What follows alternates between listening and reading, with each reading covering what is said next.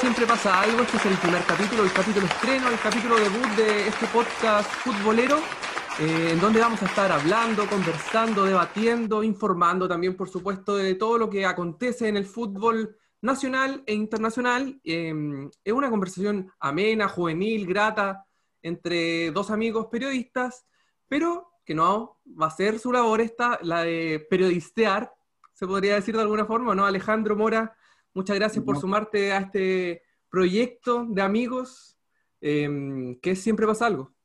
Sí, sí, ahí quiero agregar algo. No quiero empezar mal, no quiero, no quiero, no creo que se diga periodista. no, claramente, pues sí, es algo más bien coloquial. Sí, no, pero es verdad, es verdad. Nace, eh, se estaba cocinando a fuego lento, a fuego muy, muy lento esto. Eh, hace rato queríamos eh, tener un podcast, que querer conversar en realidad, tener este espacio que en realidad es un espacio de amigos, más allá de, si lo escuchen o no, más allá de si esto pegue o no, son dos amigos conversando, como hemos conversado siempre de fútbol, que nos encanta. Y, sí, es, verdad, es verdad. Eh, va a ser un espacio lindo de debate, de conversación de fútbol, de historias de fútbol, de anécdotas de fútbol. Y bueno, ¿por qué se estaba cocinando tan lento? Porque queríamos llegar con la vuelta al fútbol chileno, que también va a ser el tema que vamos a hablar hoy día. Sí, pero antes contémosle a la gente que nos, nos escuche por qué se llama Siempre pasa algo. ¿De dónde sale el nombre? ¿Cómo nace? Ah, bueno. Van a, en, nuestra intro lo van a, lo van a escuchar claramente. Eh, siempre pasa algo porque, bueno, la, la palabra dice siempre va a pasar algo en este podcast, siempre se van a quedar con algo, siempre se van a quedar con algo con que contar y además para hacer un honor al, gran Marcelo Bielsa, que en esa recordada frase de Matías Fernández, donde siempre pasa algo y le sigue pasando algo, y parece que no le van a dejar de pasar cosas a Matías. El retiro. Pero eh, es por eso, es por un honor a, Marcelo Bielsa, querido aquí en este podcast, eh, respetado también, y también porque eh, vamos a conversar y, siempre van a, van a aparecer cositas en este podcast. Como, como ya adelantamos un poquito que tenemos invitados, eso va a ser lo primero que va a pasar en este podcast, que tenemos un invitado. Claro, pero antes de presentar al invitado de este capítulo estreno, de este capítulo debut de Siempre pasa algo, eh, que la gente nos empiece a seguir igual, ¿o no? Sí, sí. Tenemos nuestras redes sociales, tenemos Instagram, siempre pasa algo, eh, .cl. Sí, ahí, ahí pueden revisar información del fútbol, tenemos excelente gráfica, ahí aplaudo de mi compañero, ahí se la juega con unas buenas gráficas que hay ahí y pueden informarse de todo, de todo un poco, eh, y ahí también van a estar atentos acerca de las grabaciones y cuándo van a lanzarse los siguientes capítulos. Este es el capítulo piloto, el capítulo cero, así que esperemos les guste. Sí, obviamente, y ahí en Instagram también nos pueden comentar si tienen algún tema, eh, pueden proponer temas para, nosotros poder conversar en, capítulos que vengan más adelante. Em, y como tú también lo decías, el capítulo de hoy se trata del fútbol chileno, este regreso del fútbol Em, con una fecha pendiente, un poco extraña entre medio, em, porque se jugaron poquitos partidos antes de, la pandemia y se retoma ahora, eh, tras varios días, meses sin fútbol, cómo ir a hacer este estreno, em, quién se verá beneficiado, quién no, a quién le va a afectar este, este parón tan largo. y para conversar de eso, tenemos un invitado, como, como ya lo decíamos anteriormente, ¿cierto? Spoiler. Spoiler alert, sí, sí, vuelve la Chile en Premier League, por fin vuelve, se viene el clásico entre Catholic University and Spain Union, eh, entonces vamos a tener a un gran, un gran invitado, un gran, gran invitado, amigo también de nosotros, eh, periodista de Radio Bio Bio, periodista deportivo, eh, sí, sabe, sabe, sabe mucho, mucho, mucho, así que, bueno, sin más, no quiero dilatar más al invitado, así que gracias Javier Zamorano por estar acá. Hola chiquillos, gracias. Eh, un gusto poder estar con ustedes. Eh, un gusto también ser su primer invitado para este programa que obviamente espero sea, sea muy, tenga, rinda hartos frutos, sobre todo para ustedes, que, en, esta aventura les vaya súper bien. Pero un gusto, por supuesto, de estar aquí compartiendo con ustedes y hablar de, esto que siempre nos apasionó, desde que nos conocimos en la U, que, que siempre hablando de fútbol, de las pichancas, molestando a al que perdía siempre. Así que un agrado poder estar con ustedes con y compartir sobre, sobre este tema. Grandes clásicos en Calama. ¿eh? Grandes clásicos en Calama con el segundo año de periodismo. Eh, Javier. Cuando éramos eh, nosotros segundo también, eran muy buenos esos, esos, partidos que jugaban. Recuerdan de buena forma esos partidos. Em, pero para meternos ya de lleno en el tema, Javier, Eh, me gustaría saber cómo, cómo ves este, este regreso, si, si, sientes que afectó mucho quizá a los equipos, em, o cómo, cómo reaccionaron ante, ante, la pandemia también. Eh, yo creo que la palabra que mejor puede definir todo es, es incierto, porque ya hemos visto cómo volvió el fútbol en otros, en otros países, pero, pero en Chile han sido muchos meses, eh, desde marzo que no se juega, entre han habido tanta, tanta polémica de que vuelve, que no vuelve, que se mete el gobierno, que se mete el Ministerio de Salud. Entonces han habido tanta mm, dilatación en este regreso del fútbol que yo creo que la incertidumbre es la palabra que puede definir mejor a, cada equipo. Eh, uno puede especular con lo que vaya a hacer, no sé, en Colo Colo, con lo que vaya a hacer Católica, pero hay mucha incertidumbre de cara a todo lo que puede hacer cualquiera de los equipos. Puede ser tantos meses sin jugar, eh, algo que le dé mucha fuerza a un equipo o al contrario, que los tire para abajo. Así que eh, yo, insisto en eso, en que la incertidumbre es lo que reina y yo creo que esa palabra define perfectamente a todos los equipos de, de cara al regreso del campeonato nacional. Sí, porque, porque tenemos el ejemplo del país vecino Perú, en donde iba a volver el fútbol, pero finalmente no, no, pudieron porque hubo muchos casos de contagio allá, de hecho ahora van al alza, lamentablemente, y no pudieron retomar en el fútbol, y al contrario tenemos el caso de Uruguay, en donde ya llevan cerca de un mes, un poquito más jugando ya eh, de buena forma y eso también es, eh, gracias al, poco nivel de contagio que tiene ese país. Sí, sin duda de que son, son, por así decirlo, niveles de comparación cerca. Bueno, Uruguay no, está al lado de nosotros, pero sí está bastante cerca igual. Y lo que, lo que pasó en Perú igual es llamativo. Recuerda que iba a empezar, los propios hinchas dejaron ahí la, embarrada con unas, unas protestas intentando meterse a los estadios es igual no dejó para nada bien, bien parado al, fútbol peruano. Eh, de momento acá no se ha visto alguna amenaza de las barras que veíamos, por ejemplo, antes que volviera el fútbol, después de que fue el estallido social, que hartos clubes, o hartas barras sobre todo, se manifestaron bien en contra de que volviera. Eso no se ha visto ahora, entonces uno hace creer que no se va a encontrar con una cosa así, y que va a ser más que nada y eh, cómo se tomaron de serio la cosa los clubes en cuanto a medidas, en cuanto a, al trabajo, ahora pensando en el regreso, y por ahí te insisto, la, incertidumbre yo creo va, va a empezar a borrarse después de esta primera fecha, que aparte no van a jugar todos los equipos, sí juega la mayoría, pero no todos. Y yo creo que ya viendo ahí cómo, cómo juega cada equipo, podríamos ver cuál es el que más se benefició o el que más, más mal le hizo tantos meses sin jugar. Sí, ahí también agregar, eh, en primera instancia, eh, el permiso del Ministerio del Deporte era para aquellos deportistas que tuvieran chance eh, para clasificar o ya clasificados a los Juegos Olímpicos. Tras ese, tras ese permiso para esos deportistas, eh, se sentaron a hablar con, con el fútbol chileno y se anunció la vuelta con bombo y platillo y con Piñera ahí poniéndose al arco en una especie de, Conejo Pérez de la selección de México, porque el, pobre ni siquiera llegaba, eh, bueno, en realidad no llega, no llega a ninguna parte, porque en realidad eh, estaba parado y le hicieron dos pepazos al ángulo y se acabó, o sea, hasta ahí llegó la apertura de la Chile Premier League, eh, pero sí, interesante. Y en cuanto a la especulación, bueno, en ese sentido, es cierto, no sabemos cómo van a jugar, pero no creo que, por ejemplo, la U, Colo Colo hayan mejorado en esta pandemia, en realidad. Sí, se ve difícil. Eh, lo que dices tú de, de, Piñera, el más tonto del arco dicen por ahí, pero yo siempre juego al arco, así que prefiero no, prefiero no decir eso, porque salgo para atrás con, con ese dicho. Pero... Ya no va a salir. Ya si queremos cortamos porque no creo que salga. no, buena. Buena, sí, es, verdad, es verdad. Oye, eh, y, los jugadores, ya vimos el ejemplo de la Bundesliga, volvieron genial, volvieron mejores que nunca. Goretzka volvió más musculoso que nunca. Eh, Adama Traoré volvió más musculoso que nunca, eh, Davis volvió más musculoso que nunca. ¿Tú crees que eso pasa en el fútbol chileno? ¿Van a volver? ¿Va, va a llegar una Adama Traoré? Detonados. Ah. Yo lo veo difícil. Eh, no, aparte que uno conoce el fútbol chileno, le dan días libres y en vez de ponerse a trabajar, se va a otro lado. Así que es dejado, es dejado, dejar cosas de lado, dicen por ahí. Un poco relajado también.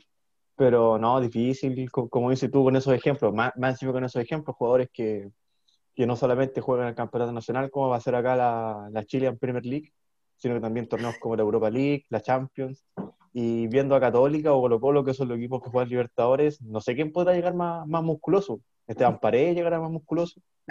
eh, no sé, Alfonso Paró llegara más musculoso, no se me ocurre quién puede llegar. Buena nota a lo mejor.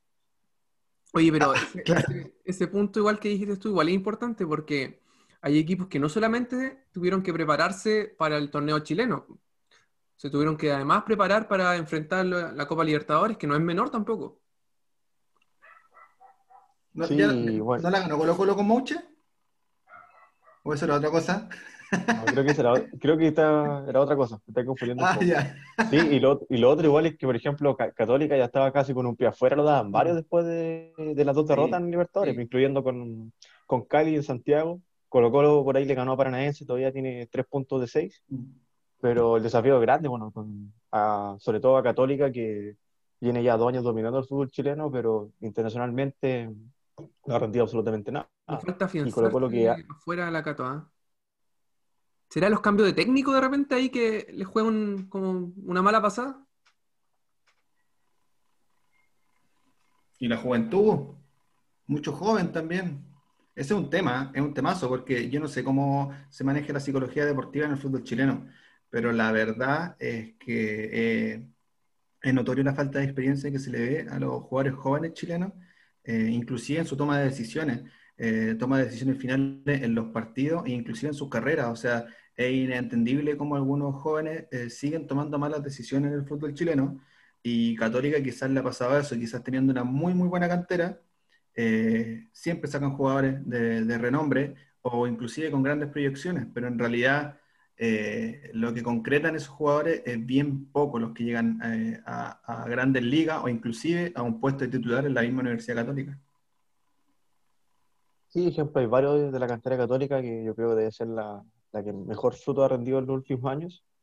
Eh, pero el tema de la juventud, eh, ahí también tiene que ver algo el técnico. O sea, si por ejemplo tiene un técnico que le gusta sacar eh, jugadores jóvenes de la cantera, también tienes que decir, bueno, independiente de todo el talento que tengan, hay, que hay que trabajar la, la psique también. Y ahí yo creo que eso igual pasa también por el tema del cuerpo técnico.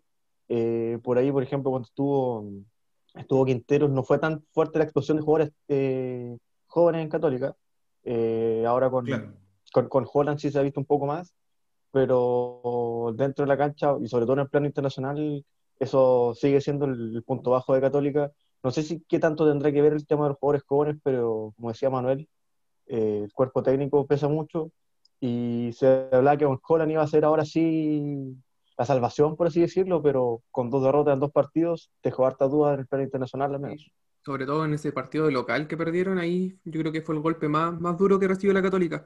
Pero eh, al contrario también de lo que dice Alejandro de, un equipo de inexperiencia, eh, en Colo Colo tienen o tenían, tuvieron equipo lleno de jugadores con mucha experiencia y tampoco les rindió. Claro, es que, que quizá, bueno, ahí se pasaron por el otro extremo también. O sea, las burlas de los hinchas rivales están totalmente justificadas. Eh, en un tiempo Colo Colo llegó a, poner delanteros que sobrepasaban los 34 años. Hablamos de extremos que, hablan, que sobrepasaban los 34 años. Vemos los ejemplos en Europa. O Messi, salvo Ronaldo, que en realidad Ronaldo ya cada vez está más centralizado, más de delantero centro.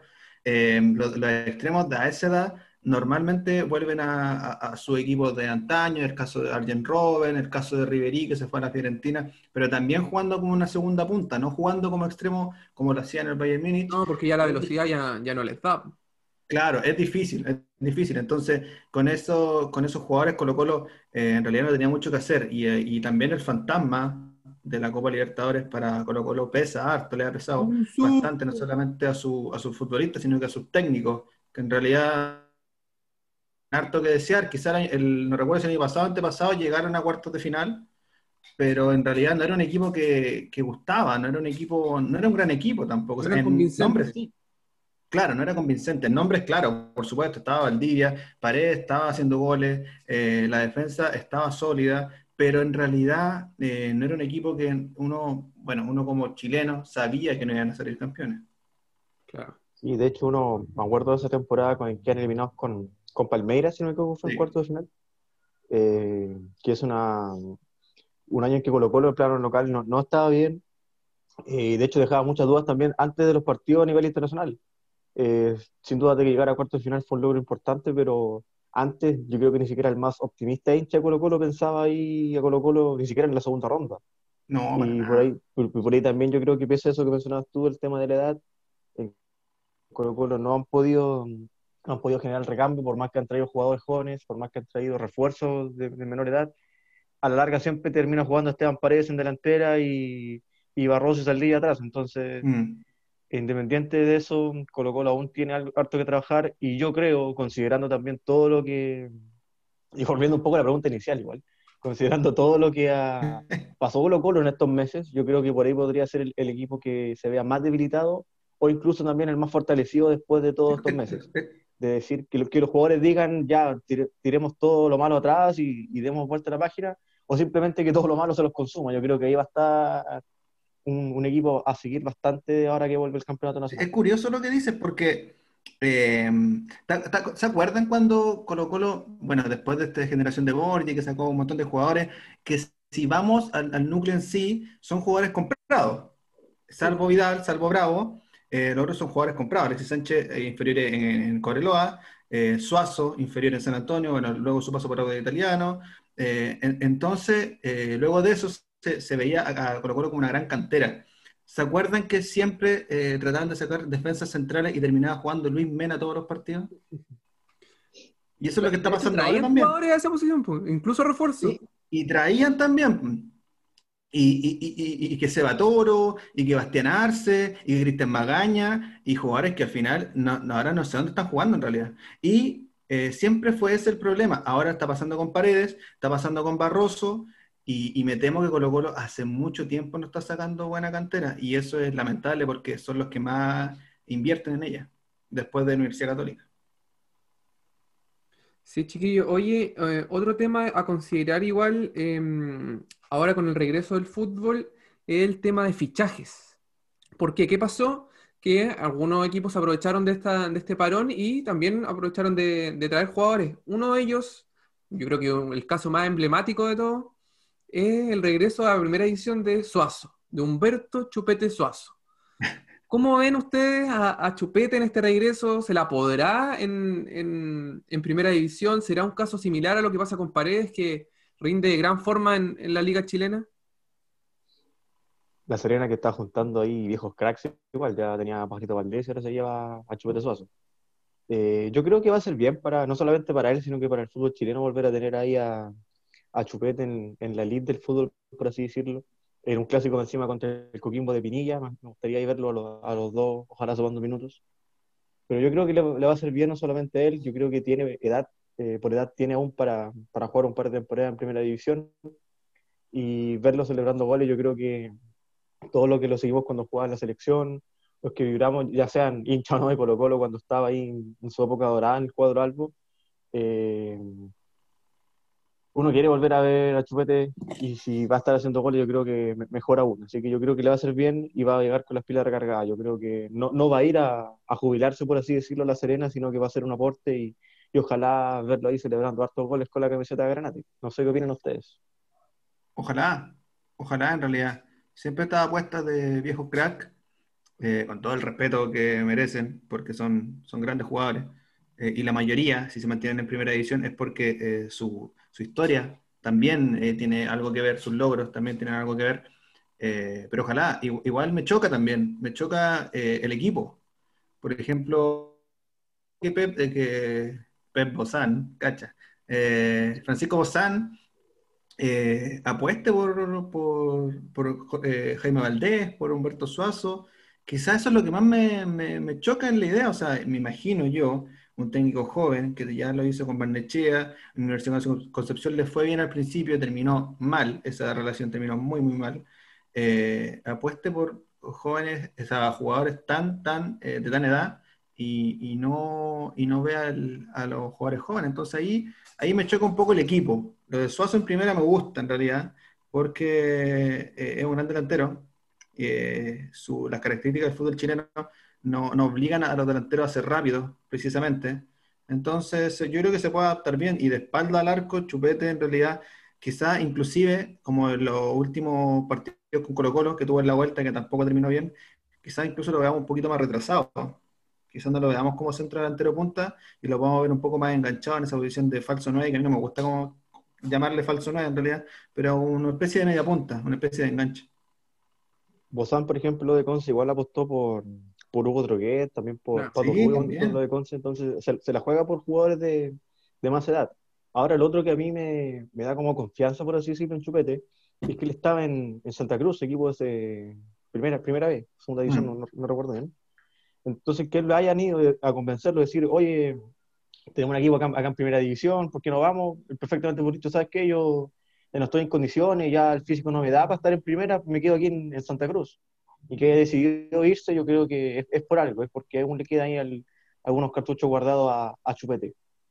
Sí, con 39 años Chupete, eh, yo creo que todavía puede, puede hacer algo en, en primera división, ¿ah? Eh, es un jugador que, que es desequilibrante, sobre todo ahí cerca del arco, eh, archiconocido ya acá en, el fútbol chileno y perfectamente podría, podría ser un año glorioso con, con- La Serena, dejándolo, ¿por qué no?, en una Copa Internacional, que yo creo que es uno de los grandes eh, objetivos que tiene La Serena esta temporada, aparte de salvarse del descenso, obviamente. Pero ojo con eso, que, que ese juego de, de querer salvarse del descenso muchas veces impulsa a los equipos a quedarse con un cupo a una Copa Sudamericana, por ejemplo. Sí, sí, total, total. El caso de Coquimbo, por ejemplo. Coquimbo también quería salvarse del descenso eh, y terminó clasificando en una Copa Sudamericana. No lo hizo tan mal, No, para nada. considerando que la plantilla eh, no era para competir eh, esa, esa competición. Pero sí, sí, y, y aparte la exigencia del fútbol chino tampoco es tanta. Hay que, hay que, nosotros bien en broma, en serio decimos lo de Chile en Premier League, pero en realidad dudo que haya cambiado mucho en realidad. Dudo que haya cambiado mucho. Y ojo que hay un, hay un buen, hay un buen tema, hay, un- hay una buena noticia que salió hoy, hoy día viernes, 28 de agosto.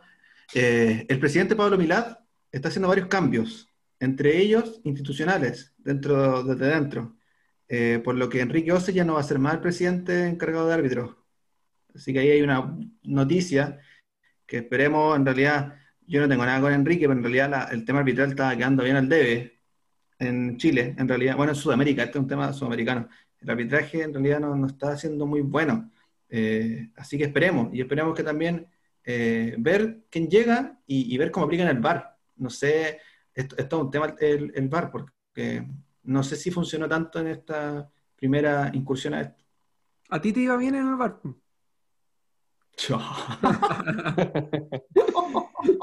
Oye, em, volviendo al tema yo de los creo, to- to- Volviendo al tema de los fichajes, eh, un equipo que hizo mucha noticia y generó también polémica fue Palestino. ¿Por qué? Porque se trajo a Carlitos Villanueva.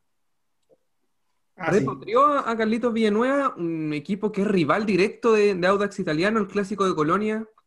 Eh, sorprendió, de hecho, Carlos Villanueva tuvo que sacar un comunicado pidiendo casi disculpas a la hinchada de Audax por haber, por haber fichado en, en Palestino. Sí, ahí Palestino juntando media punta a lo loco. O sea, ya, ya, ya está, el está el Chester Cortés, Luis Jiménez, Carlos Villanueva, van a jugar con un tri- triple enganche. y sin delantero. Sí, sin delantero. Línea de cuatro, tres volantes y después tres punteros más arriba. Sí, puede ser. Sí, es, es rara, es raro. Es raro cómo fichan los equipos chilenos, pero bueno, espero que también la vaya bien. A mí Carlos Villanueva es un jugador que especialmente me gusta harto. Tiene buen pie, tiene buen toque, tiene muy, muy, muy importante las pelotas paradas.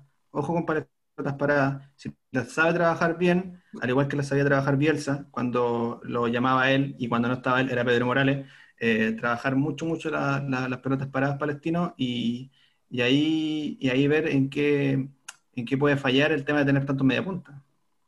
Oye, y Carlos Villanueva con Audax, ¿qué va a pasar ahí esa relación con su ex equipo?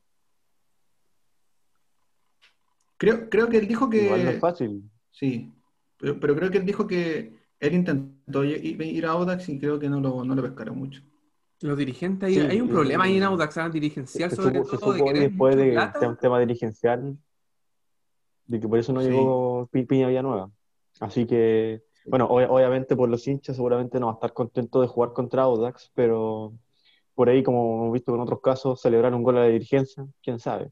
pero a mí me gusta igual, como, tal como Alejandro, que, que vuelve el Peña Villanueva, es un gran jugador, es un muy, muy, muy habilidoso, así que será otro, al igual que Chupete, que, que seguro vaya, se va a robar las miradas ahí en los partidos y ahora que vuelve el campeonato. No, y muy amigo de- también Oye. de Luis Jiménez. Yo creo que esa, esa amistad igual incidió Sí. bastante en el, en el fichaje de Villanueva por Palestino. Y Sí, Jiménez, que como- mismo- cuando volvió Jiménez lo hizo a gran nivel, ¿ah? A pesar a la edad con la que volvió, eh, demostró que todavía tenía, tenía talento, así que yo me espero que con el Piña sea, sea lo mismo. No, pero Luis Jiménez siempre, siempre ha sido bastante bueno. Aparte, tiene experiencia europea, o sea, no olvidar eso.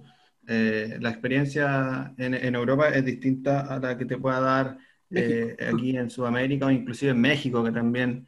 eh, bueno, pero esos son temas, yo creo que para más adelante, igual que el tema de, de Audax, creo que el Audax es un temazo. Hace tiempo se le está criticando el tema de que sea un equipo que solamente se interese en vender, que su política de- deportiva sea vender y vender y vender y, pero no, no, final- finalmente no están aspirando a nada. Y el, y el no fichar a Carlos Villanueva cuando Villanueva tenía todas las intenciones de, ir a Audax, eh, ya queda demostrado que fue así. Claro. Eh, chiquillos, ¿y ustedes qué creen que pase en la próxima semana con el tema del Superclásico? ¿Cómo ven a Colo Colo y a la U? Bueno, de Colo Colo ya hablamos un poquito, pero a la U, eh, una U que sufrió con el descenso hace poco y que espera firmarse, yo creo, ya en, este torneo.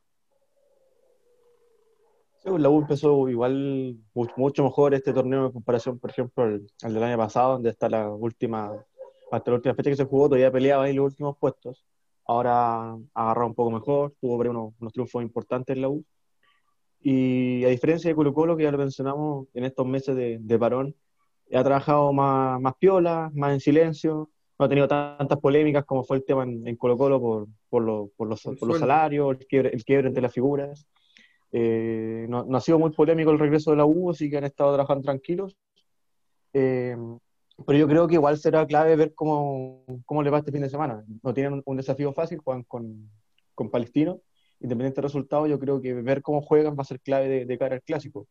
Eh, en el papel, antes de comenzar, eh, la U se ve mucho más fuerte que Colo Colo, pero esta fra- frase tan, tan manoseada de los clásicos, un clásico son clásicos. Y Sí. sabemos lo que es- significa la U para Colo Colo, independiente de que va a ser en, en el Estadio Nacional el partido. Eh, yo creo que va a ser clave lo que hagan Colo Colo con Wanderers y, y la U ante, ante Palestino, pero la previa en el papel yo creo que se ve a la U mucho más fuerte y, y con mucho más equipo, más, más, más firme que, que lo que se ve de Colo Colo en el principio del campeonato. Sí, la U, yo creo que eh, al equipo que más benefició del parón fue la U. Eh, el, el reflexionar sobre la idea, lo que se estaba haciendo, fue una muy, muy mala campaña la pasada y la U tenía que mejorar.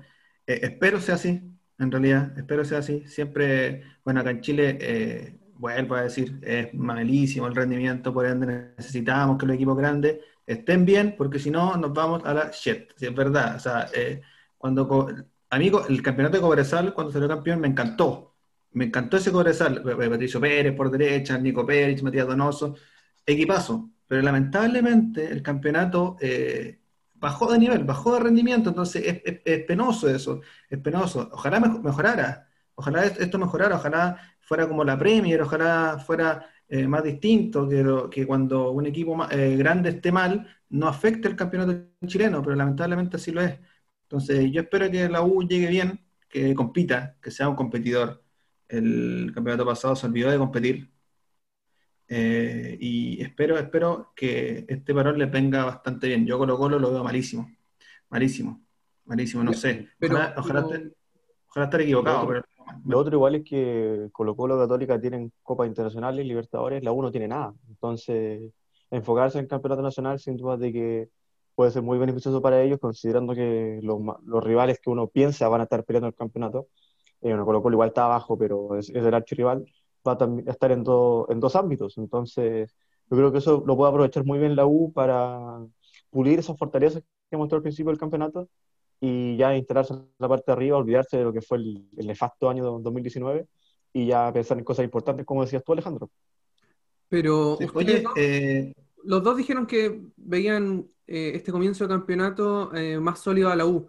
pero ¿no será que la U también le afecte más el, jugar sin público cuando es la hinchada muchas veces el que levanta al equipo? No, sin duda a los equipos grandes les va a afectar el jugar sin público. O sea, ahí se, se equipara un poco más la, la cosa. Eh, en ese sentido, para los equipos eh, mal llamados pequeños, van a llegar a la Estadio Nacional sin público, no va a ser lo mismo que repleto o, o con alta cantidad de afluencia de público. Yo, le, yo les quería hacer una pregunta también. Oye, disculpa que me la haya pasado por donde haya querido tu pregunta. Pero, Brian Corteo, Miguel Pinto, ¿qué creen ustedes? Yo ahí, de verdad, tengo una duda tremenda. Yo no sé si Brian Cortés sigue siendo arquero titular de Colo Colo. La verdad, la verdad. Espero, no sé, no sé, pero son sensaciones que tengo yo. Yo creo que Brian Cortés sigue siendo más, no sé si más que Miguel Pinto, porque Pinto tiene mucha experiencia, por más que eh, el último año que, tuvo, que estuvo en O'Higgins eh, tuvo partidos muy buenos, pero al mismo tiempo tenía de repente algunos errores bastante básicos de un arquero profesional. Eh, tiene mucha más experiencia que Cortés. Cortés sigue siendo el llamado a ser el recambio de, de Bravo en el arco de la selección, pero no ha tenido esas actuaciones brillantes. No recuerdo a Cortés salvando muchos partidos o a Cortés siendo figura. Entonces, para nada. Sin eso, sin eso es difícil pensar en él como arquero de selección. Pero si me preguntas tú por Pinto o Cortés, yo sigo pensando que Cortés es el, es el que tiene que ser titular en Colo Colo y que Pinto sea ahí que está peleando el, segundo puesto, porque por experiencia, si bien Pinto es más, yo creo que Cortés es el llamado a en algún momento tener que despabilar y ya ser definitivamente un arquero de selección.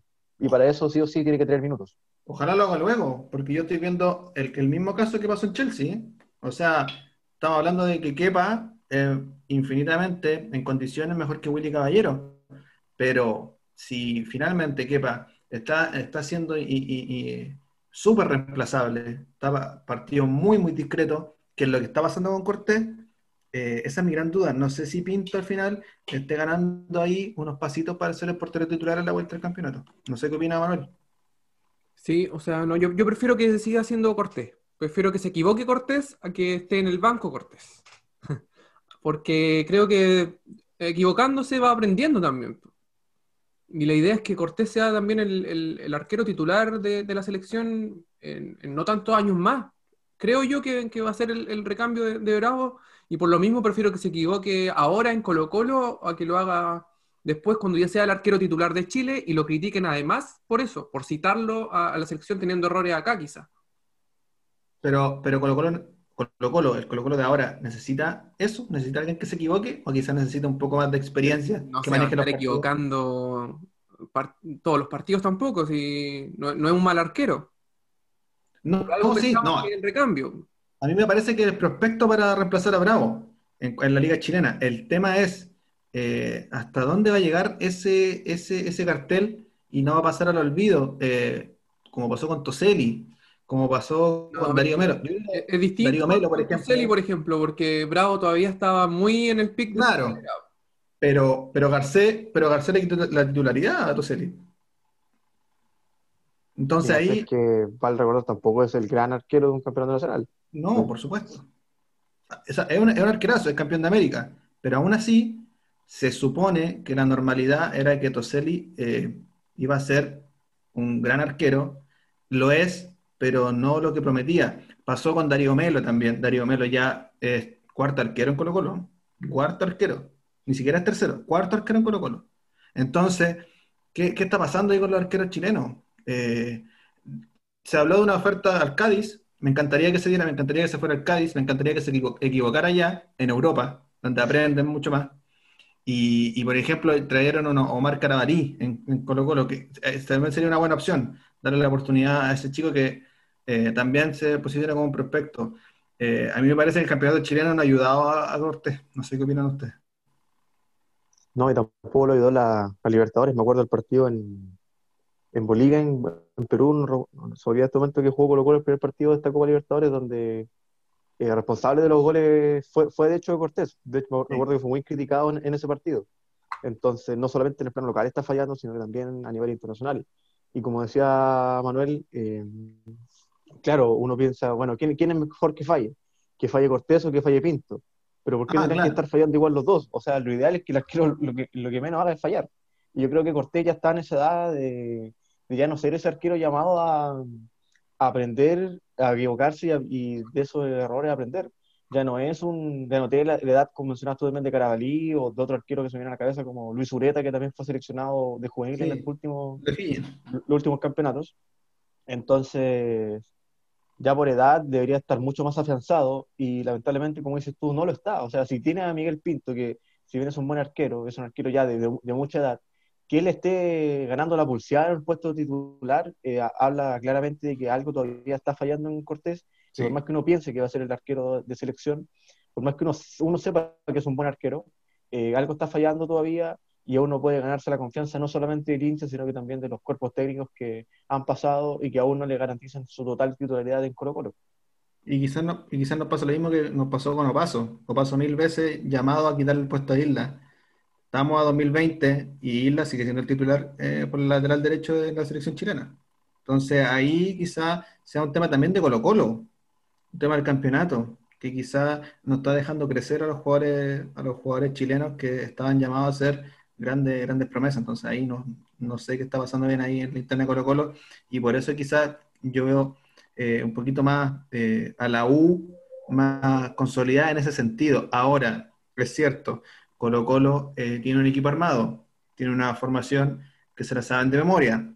El técnico no va a especular, se conocen estos jugadores, han jugado mucho más juntos que los jugadores de la U, donde Caputo todavía no encuentra una formación titular definitiva entonces ahí quizás pase la complicación para la Universidad de Chile, el tema de la, duda que deja Caputo en el once titular. A veces juega Carrasco, a veces juega de central, a veces juega de lateral izquierdo, a veces mete a Gonzalo Espinosa y cuando uno cree que Gonzalo Espinosa va a ser el baluarte, el siguiente partido lo saca. Entonces ahí hay una duda en la U que también, yo no sé si vienen los dos bien, yo creo que los dos vienen mal. Y entre el, el menos malo yo creo que es la U. Pero ahora, considerando la exigencia que tiene cada equipo. Pero yo, yo siempre he creído que desde hace un buen tiempo a esta parte, lo único que tiene nivel en el campeonato chileno es la Universidad Católica. Lamentablemente, me gustaría que fueran mucho más equipos. Ya para, cerrar eh, el bloque, porque nos, pilla el tiempo, eh, y para pasar al, siguiente tema, brevemente, eh, ¿les gusta que haya vuelto el fútbol chileno, sí o no? Sin duda. Sin duda. Javier, ¿tú, tú, tú qué piensas? Eh, ¿Te gustó que haya vuelto? Eh, ¿Lo esperabas? Sinceramente no. Uno esperaba ver el fútbol chileno, por más que uno personalmente tenga dudas de que sea o no el momento adecuado para que, para que vuelva el campeonato. Uno lo extraña, uno extraña ahí los partidos a las 12 de la tarde entre Cobresal y Palestino. Uno extraña también ahí los, los, perritos metiéndose a la cancha. Eh, uno, uno sí o sí extraña ese, fútbol, ese fútbol más, más, nuestro. Por supuesto que uno prefiere ver la Bundesliga, ver la Premier League, pero no hay como el campeonato nacional. Y si bien tal vez yo sigo con algunas discrepancias si este era el buen momento no para, para que volviese el campeonato nacional, para que volviese el fútbol a Chile, considerando el tema de la pandemia. Pero sin duda que a mí me da gusto que vuelva y, y por más de críticas que aún tenga, voy a estar atento a todos los partidos del fin de semana, eso no tengo ninguna duda. No, y, y, y seguir lo otro, es que con la plata que mueve el fútbol en Chile, porque hay plata, eh, cuando se quejan, de, se quejan de que no hay plata, sí hay plata, hay, hay mucha plata en el fútbol chileno. Hay, otras federaciones, otros deportes que realmente no tienen plata. Acá en el fútbol sí hay plata. Entonces uno espera que, claro, hay dudas en cuanto al tema sanitario, pero uno espera que con la cantidad de dinero que mueve el fútbol chileno, la plata que le paga el CDF también, que sea otro temazo, eh, se tomen todas las medidas profesionales que se deban tomar. Que los jugadores también sean profesionales y respeten las medidas. Y uno pensando eso, eh, porque estábamos quedando atrás y sobre todo considerando que se vienen fechas de clasificatoria. Entonces, ahí es importante que los jugadores vuelvan a retomar eh, la actividad y, ojalá, ojalá vuelvan bien, ojalá vuelvan bien. Si uno, uno critica, pero es porque quiere que el fútbol sea mejor en realidad pero eh, contento de que vuelva la Chilean Premier League y ahí el partido, claro que dice Javier de a las 12 del día, un día sábado, Curicó con Cobresal, no me lo voy a perder. Excelente. Em, pasemos ya eh, al, siguiente tema, para hablar un poquito de fútbol internacional brevemente, porque nos estamos quedando cortos de tiempo, eh, vamos con el escándalo de la semana. El escándalo de la semana. Messi. Messi. Messi, ¿qué más aplaude? ¿Qué pasa con Messi? Eh, yo creo la noticia del siglo, la noticia del fútbol moderno. O sea, eh, es notable la cantidad de medios, la cantidad de noticias que mueve el Lionel Messi. ¿Qué pasó? Bueno, el tiempo es oro. Eh, había rumores de que Messi se iba del Barça después de la paliza 8-2 que recibió el Bayern Múnich.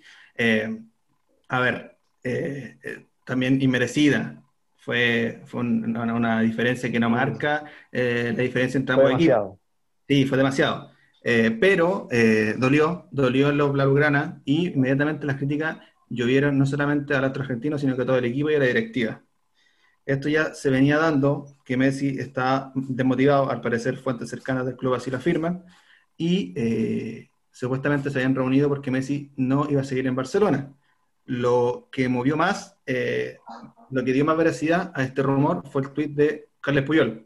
Carles Puyol tuiteando, eh, acerca de la partida de Messi, acerca de la toma de decisiones del otro argentino, y lo de Suárez comentando también ese tweet, donde ponía unos aplausos, unos emojis de aplauso que ya estaba claro que la decisión iba por ahí. Luego, eh, fuentes cercanas al club lo confirmaron y ya pareciera que ya hay una petición formal de Messi de que quiere irse de Barcelona eh, como de lugar. Ahí hay, un, hay, un, hay una hipótesis que nosotros planteamos, y que en realidad eh, no la planteamos porque sí, sino que por información que está llegando a los distintos medios, que los únicos eh, equipos que podrían fichar a Lionel Messi y que están en la puja real de la pulga son Manchester City o Inter de Milán. Otro no se puede el fichaje de, no se puede permitir el fichaje de Lionel Messi. Eh, el equipo afirma que el PSG no puede fichar a Lionel Messi porque romperían la regla del fair play financiero. PSG se abandona la puja. Manchester United, bueno, recordamos que Manchester United ni siquiera se podía permitir el fichaje de claramente no se va a poder permitir el de Messi. Lo mismo caso con Liverpool, eh, que quería Timo Werner y se retiró de la puja de Timo porque estaba saneando un poco las deudas que tenía el club y, haciendo un balance económico. Eh, y ahí queda, claro, la Juventus, pero eh, dudo que se puedan permitir dos salarios tan grandes, porque está Cristiano, está Messi, yo realmente lo dudo. Entonces ahí van quedando dos equipos, Manchester City o Inter. Eh, no sé qué les parece a ustedes, eh, por dónde se inclinan más o si agregan a otro equipo. Yo después voy a dar información de por qué esos equipos son los que corren en ventaja, pero quiero también escuchar sus opiniones. Javier, ¿se va o no se va Messi del Barça? Cabe recordar igual que todo el tema de Messi comenzó hace meses porque le queda solamente un año de contrato a Messi con el Barcelona eh, y él no quería negociar una extensión de ese, de ese contrato de por un año más. Entonces decían, bueno, ya, va a cumplir su contrato y se va. Ahora, sin duda, de que después, de, después del 8 a 2, que fue un golpe pero durísimo para todo el, el, equipo del Barcelona, eh, ya eso haber apresurado su decisión de decir, bueno, ya yo voy a cumplir un ciclo aquí, me voy. Y toda la información, tanto de medios españoles como de otros países, apunta de que ya su decisión está tomada, de que faltaría ver eh, cuál sería su nuevo equipo. Eh, yo creo que entre todas las condiciones que tiene que tener un equipo para recibir a Messi, eh, el City es el que tiene toma la ventaja, ya sea por tema de, dinero, por un tema de, que está Pep Guardiola ahí en la banca, de que tiene a Kun por ejemplo, que es un cercano a él. Entonces yo creo que de todos los equipos que se han nombrado, eh, yo pensaba también en el Paris Saint Germain, pero está el tema que menciona Alejandro del, del fair play financiero, por el que también estuvo sancionado el City, entonces hay un asterisco igual que hay que ponerle ahí al cuadro ciudadano pero de todos los que se han nombrado, yo creo que es el City el que toma más ventaja. Eh, a Juventus yo creo que es imposible que junte a Cristiano y a Messi, cualquier equipo yo creo que es imposible que los que lo junte. Oliver y Benji. claro, sería como perdón, Oliver y Steve perdón. Oliver y Steve a y a... Sí, a Hugo y a... y a Oliver. Yo lo veo muy difícil. Por el United, eh, que también incluso antes de, de que Alexis fuese vendido al Inter, ya se hablaba de que estaba muy mal económicamente y que estaban buscando de cualquier forma en, eh, hacer caja. Entonces, pensar en que van a contratar a Messi también lo veo muy difícil. Y el Inter de Milán, no sé qué tan qué, tan, tan firme estarán sus barcas para pensar en Messi. Yo también dudo bastante. Entonces yo creo por lo mismo que, que es el City el equipo donde apunta y si se va Messi o no, que yo creo que sí va a ser así, después de tanto rumor que ha ocurrido, que, que sabe que le va a decir que no, que está muy feliz en Barcelona, yo creo que sería, se, me hace imposible una imagen así en este momento. Yo creo que es el City el que corre con ventaja y el equipo donde sería él en este, en este minuto. Sí, Para, ir, cerrando el tema, el, tiempo de oro, disculpa, disculpa Manuel, pero muy, muy rapidito para, para, para que entiendan también la gente por qué pusimos a Manchester City e Inter. Eh, bueno, ya mencionamos por qué descartamos al otro equipo. Manchester City corre con ventaja por el proyecto deportivo. Eh, es lo más parecido a Barcelona de Guardiola. Ya sabemos que está Guardiola, pero no solamente por eso, sino por los directores deportivos, por los entrenadores, por el cuerpo técnico, es lo más parecido al Barcelona que lo ganó todo, con Iniesta, con Xavi y con Messi. Entonces ahí hay un proyecto deportivo que promete. El tema del Inter es un tema netamente económico pues, que sea intercambio, porque Messi va a pedir la salida, pero el club quiere eh, sacar réditos de la venta de Messi, eh, el Inter corre con ventaja por el tema de intercambio. Creo yo que al entrar la autora Martínez en la operación, ahí es donde corre, también tiene una ventajita el Inter. Entonces, por eso que eh, mencionamos a estos dos equipos, pero yo también creo que va a ser el Manchester City sin ninguna duda en caso de que se vaya. No estamos diciendo que se va a ir para nada. Puede ser que de aquí al domingo haya mucha información, pero por lo menos, por lo que eh, entendemos nosotros y por la información que ha salido, el City correría con ventaja y segundo lugar estaría el Inter, pero muy muy cerca porque Lautaro Martínez interesa mucho en Barcelona. Ojo con, los rumores igual que dicen que el City igual intentaría un intercambio por Messi eh, con tres jugadores que no son menores, ¿ah? Gabriel Jesús, eh, Bernardo Silva y el defensa Eric García, más 100 millones por Messi. Ojo con eso que anda dando vuelta por ahí, entonces hay que estar atento con, la situación de, Lionel, que sería igual, eh, obviamente, muy grato verlo en otra liga. Nunca lo hemos visto fuera de España, así que sería ideal verlo eh, en una de las mejores ligas del mundo, como sería la Premier, o, por qué no, en la Serie A compitiendo nuevamente contra Cristiano Ronaldo. Sí, y para, para contar esa información que dices tú acerca de la, petición de, perdón, ofrecimiento de 100 millones de euros más tres jugadores, el City lo está haciendo como una medida de protección para lo que podría ser eh, la contrademanda del Barcelona. Si Messi se acoge a la cláusula donde se puede ir libre, eh, eh, Bartomeu y la Junta Directiva del Barcelona lo que quieren hacer es hacer una contrademanda para que se respete el contrato y se respeten los 400 millones de euros de cláusula de salida de Messi. Y ahí, en caso de que sea así, Messi ya esté posando con la camiseta del City y salga esa resolución, el City quedaría altamente sancionado en caso de que salga los 400, porque tendría que pagar los 400 millones. No sé si son 400 o más, pero tendría que pagarlos. Y ahí el City lo sancionaría porque ya viene saliendo una sanción y por eso es que está tomando todas las medidas, haciendo esta oferta, que al parecer, al parecer, eh, todo indica que, em, que a la Barcelona le gusta esta oferta, pero quizás querría un poco más eh, por, por, Messi. Así que vamos a ir viendo cómo, cómo se da este tema, vamos a ir viendo si Messi se va gratis o si en realidad aceptan un intercambio más dinero. Bien, este fue el escándalo de la semana. El escándalo de la semana. Ya chiquillos, se nos, se nos fue volando yo creo el primer capítulo. Eh, pudimos hablar largamente de lo que pasa en el fútbol chileno, eh, brevemente de lo, que, de lo que pasa con Messi afuera. Y yo creo que fue un, muy agradable primer capítulo. Javier, eh, agradecerte desde ya por, por, sumarte, por apañar en este, en este proyecto em, y por contarnos desde tu experiencia como periodista en, en Bio Bio Chile eh, lo que está pasando también en el fútbol nacional. No, chiquillos, muchas gracias a ustedes por la invitación. Un agrado poder compartir de nuevo con ustedes y, solamente desearles mucho éxito en, lo que tengan más adelante con este podcast, que estoy seguro que va a ser así muy bien. Y cada vez que quieran invitarme, yo feliz de sumarme otra vez a ustedes, por supuesto. Buena, súper. Gracias, gracias, Javier.